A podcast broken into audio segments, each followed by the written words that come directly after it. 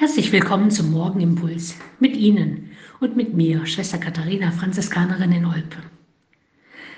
Was soll man sagen an diesem neuen Morgen mit dem Wissen, dass da ein Irrer einen Krieg beginnt, um sich noch mehr Land einzuverleiben, obwohl das Land, in dem er herrscht, schon so riesig ist, obwohl es schon dort keine Gerechtigkeit, viel Armut und Not gibt, keine Freiheit und dafür absolute Willkür.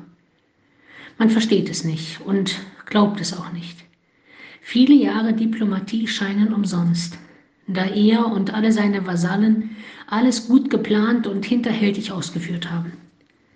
Der Rest der Welt ist entsetzt und gleichzeitig völlig ratlos. Wir wollen uns nicht in einen Krieg hineinziehen lassen, sagen alle, weil ein Krieg kann niemand gewinnen. Da gibt es nur Verlierer. Und alle Appelle, alle Friedenssehnsucht, alle Friedensbewegungen scheinen sinnlos.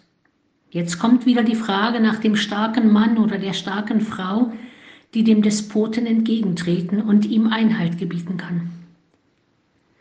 Und trotzdem, nicht aufhören an das Gute im Menschen zu glauben, nicht aufhören auf Gerechtigkeit und Frieden zu hoffen, nicht aufhören die Liebe zu den Mitmenschen zu leben und nicht aufhören, zum Gott des Friedens zu beten, von dem all unser Glaube, unsere Hoffnung und unsere Liebe kommt.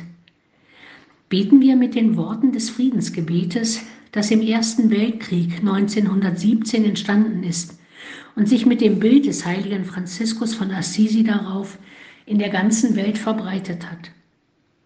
Herr, mach mich zu einem Werkzeug deines Friedens, dass ich Liebe übe, wo man hasst, dass ich verzeihe, wo man beleidigt, dass ich verbinde, wo Streit ist, dass ich die Wahrheit sage, wo der Irrtum herrscht, dass ich den Glauben bringe, wo der Zweifel drückt, dass ich die Hoffnung wecke, wo Verzweiflung quält, dass ich Licht entzünde, wo die Finsternis regiert, dass ich Freude bringen, wo der Kummer wohnt.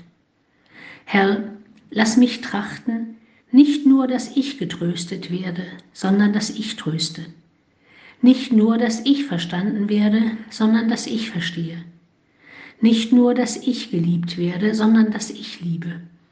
Denn wer dahin gibt, der empfängt. Wer sich selbst vergisst, der findet.